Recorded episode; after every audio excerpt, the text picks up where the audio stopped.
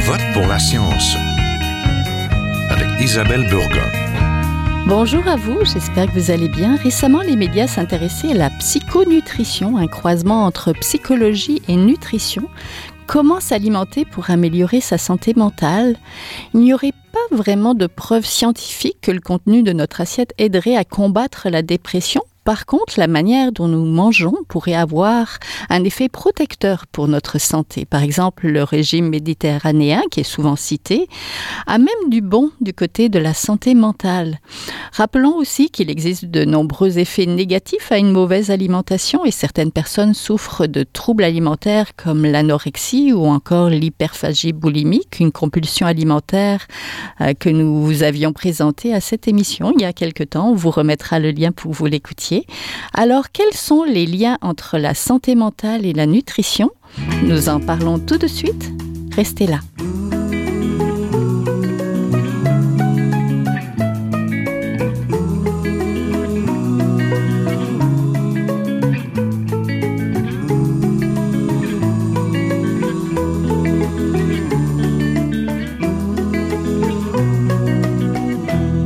Cette semaine, Je vote pour la science, nous voulons nous pencher sur notre assiette et sur notre santé mentale. Pour être en bonne santé, il importe de bien se nourrir. Mais est-ce que la nutrition peut agir sur notre humeur ou même sur notre cerveau? Pour en parler aujourd'hui, je suis en compagnie d'Isabelle Thibault, qui est nutritionniste au public en groupe de médecine familiale et aussi à son compte en pratique privée. Bonjour. Bonjour.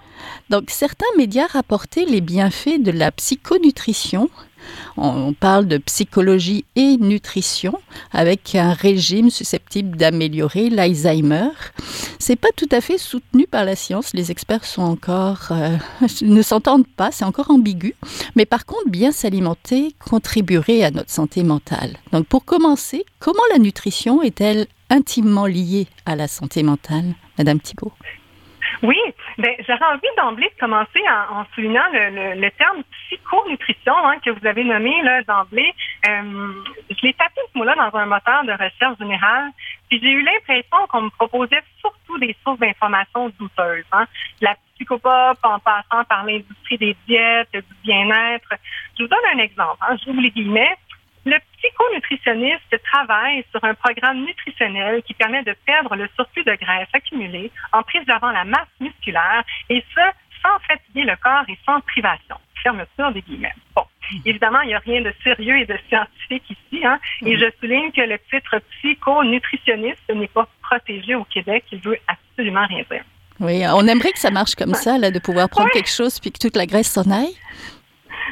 Mais, euh, mais non, euh, c'est rien de rien qui, est réel, rien qui existe. Mais pour répondre à votre question, oui, le lien entre la, nutrition et, la santé mentale, en santé psychologique, c'est quelque chose qu'on voit souvent hein, comme nutritionniste. Je vous donne trois situations dans lesquelles la nutrition d'une personne affecte négativement sa santé psychologique. La première, euh, c'est quand il y a une sous-alimentation. On mange moins que les besoins énergétiques du corps. Il faut pas oublier que notre cerveau, un organe plutôt énergivore. Son principal carburant, c'est le glucose. Puis s'il n'en reçoit pas assez, ben, ces cellules manquent d'énergie et deviennent affamées. Ça pourrait être le cas, par exemple, d'une personne qui a un trouble des conduites alimentaires, hein, qui la pousse à restreindre significativement son alimentation, comme dans le cas de l'anorexie mentale. La grande restriction énergétique crée des, obsessions envers la nourriture. Hein, tout ça occupe une place disproportionnée dans les pensées de la personne. Donc, en plus de la souffrance psychologique, ben, comme le reste du corps, hein, le cerveau devient affamé, carencé, puis n'arrive plus à fonctionner normalement. C'est seulement quand la personne aura recommencé à se réalimenter suffisamment qu'elle pourra réellement s'investir dans une thérapie et voir sa condition de santé physique et psychologique prendre le chemin euh, de la guérison. La deuxième situation, euh, c'est quand il y a une alimentation chaotique en termes d'horaire prandial, en les heures de repas, la répartition des repas, collations dans la journée. On pourrait penser, par exemple, à une personne avec un TDAH, hein, un trouble oui. déficitaire de l'attention avec ou sans hyperactivité, euh, pour qui l'organisation, la planification des repas peut représenter un défi plus grand. Hein. Puis quand la personne a faim, quand elle a besoin, quand elle a plein d'énergie, elle a peut-être aucun repas de préparé, pas de collation soutenante à se mettre sous la dent. Elle pourrait décider donc de rester sur sa faim, de repousser à plus tard le moment de manger. Et là, ces difficultés d'attention seraient plus parce que son cerveau fatigué, en manque de carburant, n'arrive plus à fonctionner à son plein potentiel. À un moment, les humeurs pourraient devenir plus fragiles, l'impulsivité pourrait augmenter. La personne pourrait se retrouver plus souvent en train de grignoter ici et là des aliments euh, possiblement peu nutritifs ou commander régulièrement des repas de restauration rapide. On pourrait penser aussi à quelqu'un qui a un horaire surchargé. Hein, comme un étudiant ou un parent, un jeune parent embourbé dans les responsabilités, qui se retrouve avec un horaire de repas très variable, des sauts de repas, des repas incomplets pour aller au plus rapide, puis des fins intenses, et d'autres moments où la personne dévore et mange au-delà de sa faim. Donc, en plus des inconforts digestifs, tout ce, ce chaos alimentaire contribue au saut d'humeur, au manque d'énergie, aux difficultés de concentration, aux tâches qui s'accumulent, au stress, à la culpabilité, à l'épuisement. Bref, mm-hmm. tout ça peut la mettre dans un état d'esprit qui n'est qui est pas très léger. Oui, tout à fait. J'aimerais peut-être. encore? Oui, allez-y. Oui, allez-y. Non, non. Ben, j'allais juste donner un autre exemple. Donc, euh, une personne âgée, par exemple, qui vit seule, qui manque de compétences ou de motivation pour se préparer des repas variés complets, ou une personne qui souffre d'une dépression, euh, de la COVID longue, ou qui se retrouve dans une situation d'insécurité alimentaire, ben, l'état de santé physique et mentale peut affecter l'alimentation de la personne. Et là, l'alimentation inadéquate vient à son tour amplifier sa condition de santé. Ça devient un, un cercle vicieux. Hein, plus de fatigue, plus de symptômes dépressifs, moins d'activité physique, moins de force, moins d'endurance, de moins en moins de préparation de repas, moins de satisfaction dans l'alimentation, un désinvestissement envers l'alimentation, plus d'anxiété et moins de chances de voir la condition de santé prendre du mieux. Oui. Puis la troisième situation, ben, c'est quand l'alimentation est déséquilibrée en termes de nutriments par exemple, trop faible en glucides, trop riche en gras saturés. Ou en termes d'aliments. Par exemple, pas assez d'aliments frais et nutritifs, trop qui sont ultra transformés et peu nutritifs. Et sur le moyen long terme, une alimentation de faible qualité euh, euh, nutritionnelle, alimentaire, affecte négativement tout le corps, incluant l'équilibre du microbiote, le fonctionnement du cerveau et le bien-être psychologique. Oui, tout à fait. Et moi, je voudrais qu'on reste un petit peu sur ce terme-là, la psychonutrition. On parle souvent de régime, régime Mind Dash. Ça, c'est pour euh, Mediterranean Dash Diet Intervention for uh-huh. Neurogenerative Delay. Et ça serait destiné pour des cerveaux vieillissants. Et là, on parle de régime. Est-ce que ce mot régime-là, ça mettrait pas un peu plus de pression sur euh, les personnes? Ah oui, effectivement. Ben, cette diète-là, la Mind Diet, euh, elle, est présentée aussi avec un, calcul de portions. Hein. C'est une diète qui recommande des portions précises d'aliments à consommer au quotidien. Personnellement, j'y crois pas trop. Hein. Pour la plupart des gens, c'est pas très réaliste. C'est souvent pas maintenable comme approche dans le temps. Pour moi, ça fait justement plus diète que saines habitudes alimentaires. D'ailleurs, cette, cette diète-là propose une liste d'aliments dits santé et pas santé, alors que les approches saines de cette alimentation encouragent à s'éloigner de la dichotomisation des aliments parce que ça manque de nuances, parce que ça peut nuire à la relation qu'on entretient avec la nourriture.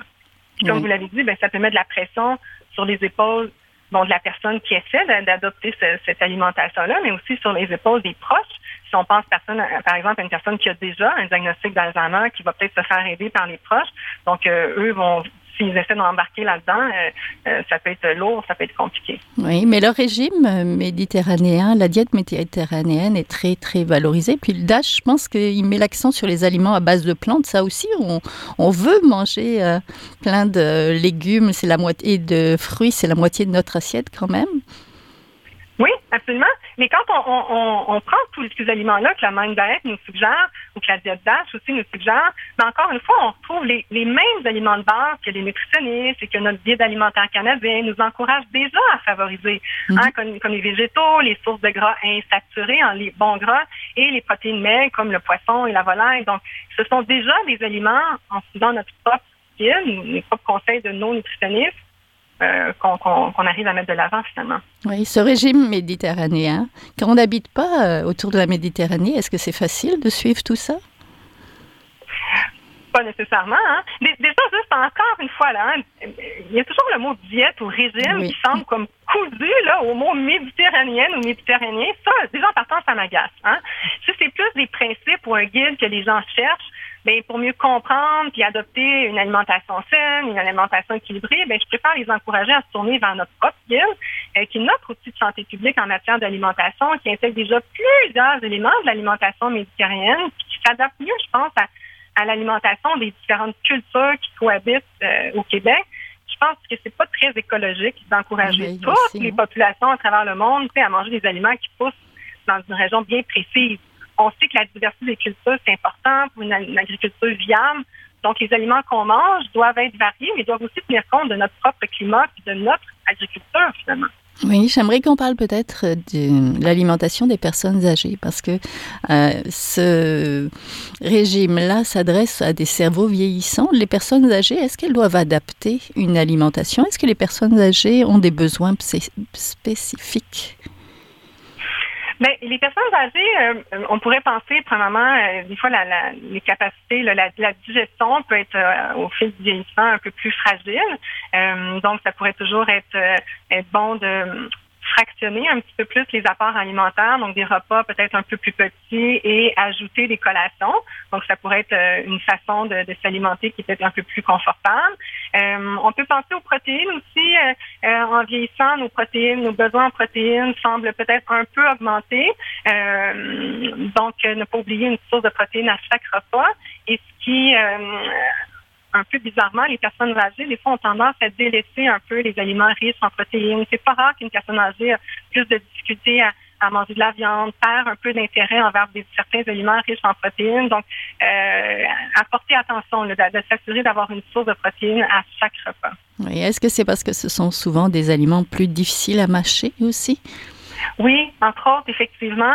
Euh, et puis des fois, hein, il peut y avoir euh, euh, la dentition est de moins bonne qualité, donc ça peut être plus difficile. les personnes âgées n'ont pas connu nécessairement le tofu, les légumineuses, la donc c'est des protéines auxquelles ils ne sont pas vraiment habitués, donc d'emblée ils ne sont pas portés à se tourner vers ces, ces options-là. Donc, il faut avoir le réflexe de juste délaisser la viande sans remplacer nécessairement par autre chose. Oui, des options plus molles, on va appeler ça comme ça. Oui, exactement. Est-ce qu'on peut retarder les maladies neurogénératives comme l'Alzheimer avec la nutrition? Qu'en pensez-vous? Parce que ce régime-là, psychonutrition, met beaucoup l'accent là-dessus, de pouvoir hmm. retarder des maladies importantes comme l'Alzheimer. Ben, je suis tombée sur quelques études là, qui font le lien entre, il y a une corrélation entre une alimentation saine et moins d'ennuis de santé, incluant des, ennuis de santé, euh, euh, de, santé mentale, euh, comme la maladie d'Alzheimer. On le voit aussi avec le TDAH, avec d'autres d'autres ennuis de santé à quel point c'est solide, à quel point on, je pense pas qu'on est, on faudrait demander à un chercheur, un expert, mais mm-hmm. est-ce qu'on est rendu au point où on, pourrait recommander voici tel aliment à consommer pour ne pas développer la maladie d'Alzheimer On n'est pas du tout, euh, du tout rendu là, Oui, on peut pas sauter à ces conclusions, on va dire. Non, mais c'est sûr qu'une alimentation saine et variée, équilibrée, contribue à une meilleure santé plus longtemps, hein, donc peut repousser l'apparition euh, euh, de maladies. Oui. Madame Thibault, justement, vous nous avez parlé que mal manger, ça peut nuire à la santé mentale, mais pourquoi bien manger peut améliorer sa santé mentale? Est-ce qu'on peut dire vraiment, être affirmatif pour ça Ah oui, je pense absolument. Je pense que manger sainement contribue euh, euh clairement à une, meilleure santé physique et psychologique. Hein. Puis, ça veut dire quoi manger sainement hein? Comment, comment agir sur son bien-être psychologique grâce à l'alimentation? Ben, on pourrait nommer, par exemple, euh, manger le plus souvent selon nos signaux de la faim du rassasiement, hein, qui permet de mieux répartir nos apports énergétiques. S'hydrater avec de l'eau tout au long de la journée. Hein, si je suis pas suffisamment bien hydratée, euh, ça peut m'amener, par exemple, des symptômes de, de, de fatigue, de, de, légers maux de tête. Donc, l'hydratation, c'est important. Manger avec plaisir, sentir la satisfaction euh, quand notre alimentation est remplie de culpabilité, euh, mhm. ben, pour la santé psychologique, euh, c'est pas très agréable. Donc le plaisir, la satisfaction, manger varié pour aller chercher différents nutriments, favoriser les aliments plus frais. Ceux qui sont peu ou pas transformés, comme les légumes, les fruits, les grains entiers, les aliments riches en protéines comme le poisson, la volaille fraîche, du yogourt, en faisant une place plus généreuse à ceux qui sont d'origine végétale, comme les légumineuses, la PVC, le tofu, noix, graines, inclure certains ingrédients nutritifs, comme l'huile de canola, qui est une source de gras insaturé en de bons gras. On pourrait nommer cuisiner, cuisiner contribue, facilite l'atteinte d'une alimentation de meilleure qualité, donc un plus grand impact, un plus grand impact sur la santé. Opter la plupart du temps pour des repas équilibrés en s'inspirant par exemple de l'assiette du guide alimentaire canadien. Ça, ça nous assure une une meilleure proportion hein, dans nos assiettes, la place de un, la place de l'autre. Hein. Mieux nos assiettes sont proportionnées, plus il y a de chances qu'on ait cherché tous les nutriments qu'on ait besoin, sans non plus euh, en avoir trop de un ou de l'autre. Hein. Donc le mot proportion, si possible, manger en bonne compagnie. donc, ça aussi, hein, sur, mm-hmm. euh, sur l'humeur, sur euh, manger en bonne compagnie, si c'est possible, ça peut mettre plus de plaisir dans, dans nos assiettes. Puis surtout, faire preuve de souplesse, de flexibilité. Hein, manger sainement, ça ne veut pas dire manger parfaitement. Hein, adopter une, vision nuancée de la saine alimentation favorise certainement une relation plus saine avec la nourriture, qui à son tour favorise une relation plus saine avec le corps. Les deux contribuent à un plus grand bien-être physique et psychologique. Oui, tout à fait. Mais si on mange beaucoup de gras saturés, de sucre, on, sait que c'est néfaste pour notre santé physique, mais est-ce que ça peut l'être pour la santé mentale de manger beaucoup sucré, salé, gras, des chips, tout ça? Oui, absolument. On pourrait penser, par exemple, aux impacts d'une alimentation très riche en, en sucre ajouté, très riche en gras saturés sur le microbiote. Nos milliards de bactéries qui vivent dans, le côlon. Euh, donc, on sait qu'il y a des études qui démontrent l'impact d'une alimentation, on appelle souvent la Western Diet, l'alimentation euh, nord-américaine riche en, en, sucre, en gras et tout, en, sel. Donc, ça, c'est une alimentation qui affecte la, variété, la, quantité des bactéries qui vivent dans notre microbiote quand on pense au chemin, le, fameux l'axe intestin-cerveau, hein, si mon microbiote est, affecté négativement, mais ben, ça va avoir un impact, oui, sur, euh, sur le cerveau, donc sur la santé euh, mentale. Oui, comment cette richesse bactérienne de nos intestins peut nous aider à aller bien? Et comment le, euh, on peut l'améliorer en fait en, s'alimentant d'une certaine manière? Oui, absolument. Donc, on sait que euh, de, de, suivre les recommandations de base de cette alimentation dont, dont j'ai résumé un peu tout à l'heure, mais mm-hmm. manger riche en fibres notamment. Donc, les aliments riches en fibres, euh, tout ce qui est grains entiers, légumes et fruits, légumineuses, les noix et les graines. Donc, les aliments riches en fibres, les, bactéries dans notre côlon se nourrissent des fibres. Et en se nourrissant des fibres, elles, elles, elles synthétisent des molécules euh, qui, en retour, ont des bienfaits sur notre santé. Donc, euh, des yogourts aussi? Du yogourt aussi? Oui, ben, des aliments qui contiennent des probiotiques, euh, comme le yogourt par exemple. Euh, donc, ça peut être euh, tout à fait bénéfique aussi. les probiotiques qu'on consomme, des fois peut-être des gens aussi utiliseraient des suppléments de probiotiques. ce sont des bactéries. Donc, hein, c'est des bactéries qui vont être de passage dans notre système digestif, qui vont être de passage, qui vont être là dans notre côlon, qui vont enrichir notre microbiote, mais elles sont de passage. Hein, ces bactéries-là, mm-hmm. la minute où j'arrête de manger un aliment qui contient des probiotiques, ben je je parle de ces bactéries-là. Donc, d'où l'importance de manger riche en fibres pour euh, entretenir nos propres bactéries qui sont là dans notre microbiote. Oui. Et du côté des carences, quand on a des, des carences en zinc ou en vitamines, est-ce que ça aussi, ça pourrait avoir des effets psychologiques? Est-ce que vous avez lu hmm. des choses comme ça? Non, j'ai pas lu récemment des choses euh, précises à ce point-là sur les, les, les, différentes vitamines et minéraux précisément là, sur la santé psychologique. Euh, je suis certaine qu'il y a des liens qu'on peut faire. C'est sûr qu'il en existe, mais euh, je pourrais pas vous les nommer comme ça là, à brûle pour point. Oui. Est-ce qu'on peut peut-être s'attarder un petit peu aux troubles alimentaires? On sait hmm. qu'il y a beaucoup d'adolescentes et d'adolescents qui souffrent euh, d'anorexie, de boulimie, parce que le corps change, donc on veut avoir le contrôle. Puis des fois, avoir le contrôle, ben, ça nous pousse même à développer des choses qui restent là. Et qui souffre euh, de troubles alimentaires et quels sont-ils ces troubles alimentaires? Hmm. euh, qui souffre de troubles alimentaires, n'importe qui peut souffrir d'un trouble alimentaire. Euh, on sait que les, les jeunes, bon, les, les, adolescents, les adolescentes, les jeunes adultes sont plus à risque, mais ce qui ne veut pas dire qu'une personne qui est plus avancée en âge est nécessairement protégée. Euh, les principaux troubles alimentaires, hein, il y a l'anorexie, euh, qui est un trouble euh, principalement dans lequel la personne restreint énormément son alimentation.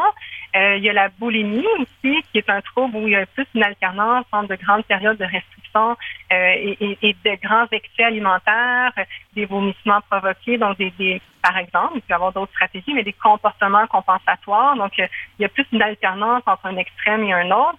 Puis il y a l'hyperphagie boulimique aussi, dont on entend parler depuis moins longtemps, mais qui est un trouble durant lequel la personne consomme de très grandes quantités de nourriture sans qu'il y ait de comportement compensatoire.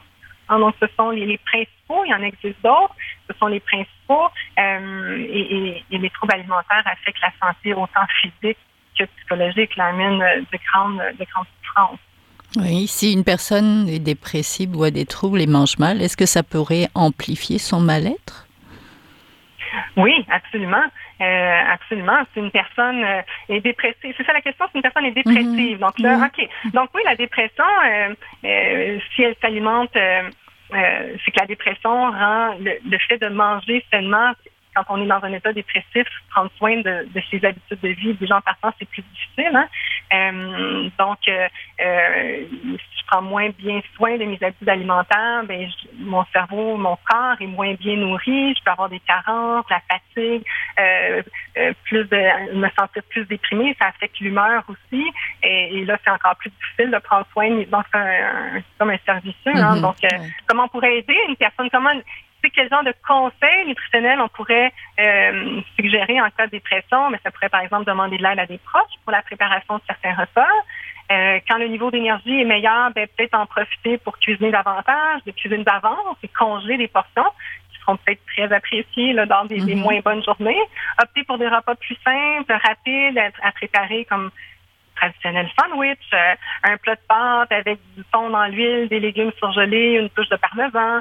Euh, opter pour des repas plus petits, faciles à digérer, intégrer des collations nutritives comme des fruits, noix, yogourt, des œufs à la coque, etc. Donc, le fractionnement, hein, comme je disais un peu plus tôt, le fractionnement des apports alimentaires peut favoriser un niveau d'énergie plus stable tout au long de la journée.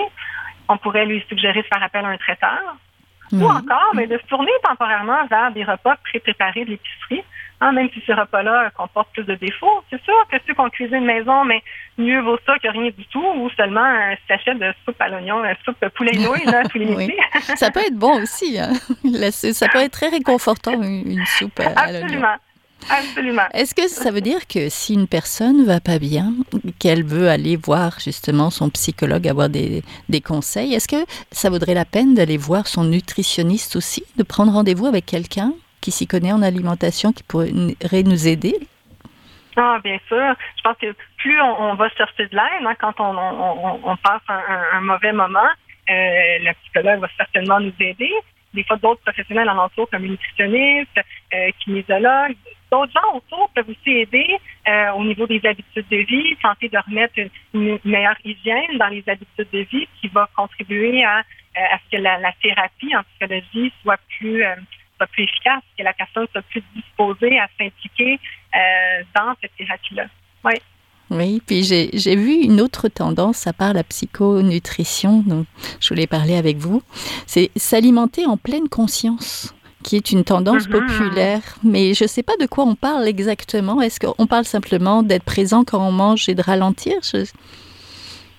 Oui, mais la pleine conscience, euh, c'est un peu ça, hein, c'est d'être dans le moment présent, euh, d'être connecté à soi, donc laisser les distractions de côté, sentir les bienfaits, le plaisir de manger, être connecté à nos sens, être connecté à nos signaux de la faim, du rassasiement, sans, sans, sans qu'il y ait de jugement, sans qu'il y ait de, de c'est d'être pleinement présent pendant qu'on mange pour en profiter pleinement et mieux ressentir la satisfaction euh, en, bout de piste. Et si notre alimentation est, pleinement satisfaisante, ben là, on a un cercle vertueux. Là, ça tourne dans le bon sens. Là, euh, on, y retourne euh, régulièrement, on en prend soin, on s'investit davantage dans cette habitude-là. Oui, ça, ça veut dire qu'il faut poser les téléphones en dehors de la table, les écrans le plus loin possible? Le plus souvent qu'on peut. et, et, de tous les conseils aussi qu'on peut trouver sur Internet ou les réseaux sociaux, qu'est-ce que vous en pensez? Il y, a, de plus en plus des gens qui s'improvisent euh, avec des conseils en nutrition ou en psychonutrition. Hum. Oui, ben euh, s'assurer que la personne euh, auprès de qui on va chercher de l'aide est membre d'un ordre c'est la réponse qui me vient en tête en premier. Donc, euh, euh, si on veut de l'aide en nutrition, ben, il y a l'Ordre des diététistes nutritionnistes du Québec euh, qui nous assure que ce professionnel-là qui nous aide a la formation et, a la formation de base et participe à de la formation en continu tout au long de, sa carrière. Donc, ça, nous, ça nous protège, ça nous assure d'avoir des conseils adéquats et, et à jour. Oui, de suivre les bonnes personnes. Pour terminer, euh, les conseils pour améliorer notre santé globale par la nutrition et donc sa santé mentale aussi. Qu'est-ce que les principaux conseils sont que ça soit trop euh, ardu mhm. parce qu'il ne faut pas décourager non plus, mais euh, pour quelqu'un qui voudrait prendre soin de sa santé mentale. Oui, euh, je dirais euh, euh, manger. La première chose qui me vient en tête, manger quand on a faim. Hein. Quand on a faim, prendre, s'arrêter, prendre le temps d'aller manger. C'est pas pour rien que notre, notre ce signal-là existe. Hein. Quand on a faim, c'est que notre corps a besoin de carburant. Donc déjà d'emblée, lui donner le carburant qu'il qui, qui nous demande. manger varié, manger des aliments qui nous plaisent manger des aliments qu'on a du plaisir à manger, qui nous satisfont, euh, j'irai avec ça. Tellement, j'ai faim, je mange, je mange varié, je mange des aliments qui me font plaisir, qui me font me sentir bien. Déjà, là, on a une bonne base. Oui. Et peut-être manger en bonne compagnie ou prendre le temps ah de manger, de ralentir, non? Ah oui, prendre le temps, absolument. Si je prends le temps de manger, de savourer, de déguster, euh, ben j'ai plus de chance de me sentir satisfaite à la fin de mon repas. Si je me sens satisfaite, plus facile aussi de déposer la fourchette quand on n'a plus faim. Oui. Est-ce que c'est vrai que quand on cuisine, on, est plus satisfait de, ce qu'on mange quand c'est nous qui l'avons cuisiné? Ah, moi, j'aime bien croire que oui, en tout cas. Je ne sais pas s'il y, a de la littérature scientifique en tout ça, mais je pense que oui, cuisiner, hein, déjà, on, est en train de, combler nos sens. Hein. On voit, on sent, on touche les aliments. Moi, je pense que cuisiner, on est déjà en train de commencer à s'alimenter. Hein. Donc, euh. Oui, donc tous des beaux conseils. Il y a aussi une... Euh, une exposition au musée Armand Frappier jusqu'au euh, printemps prochain. Euh, en fait, je pense que c'est l'été même prochain, 2024, sur euh, l'alimentation, manger. Donc, on mettra le petit lien. Et si vous avez besoin, si vous n'allez pas bien, il y a un numéro que vous pouvez appeler. C'est le 1866 appel 1866 277 35 53. Je vais le répéter. 1 8 6 6 2 7 7 3 5 5 3. Merci beaucoup. Donc, on était en compagnie d'Isabelle Thibault, nutritionniste au, public en groupe de médecine familiale et aussi à son compte en pratique privée. Donc, merci, un gros merci à vous. Merci, merci à vous. Bonne journée. Au revoir. Voilà, c'est tout pour cette semaine. À la régie Daniel Fortin, à la recherche cette semaine Fanny Robertcher, à la réalisation et micro Isabelle Burguin. Je vote pour la science est une production de l'agence Science Presse avec Radio VM. Réécoutez l'émission, partagez-la. Visitez aussi la page de l'émission sur le site de l'agence Science Presse pour tout savoir de l'alimentation et de la santé mentale. Passez tous une très très belle semaine. Portez-vous bien.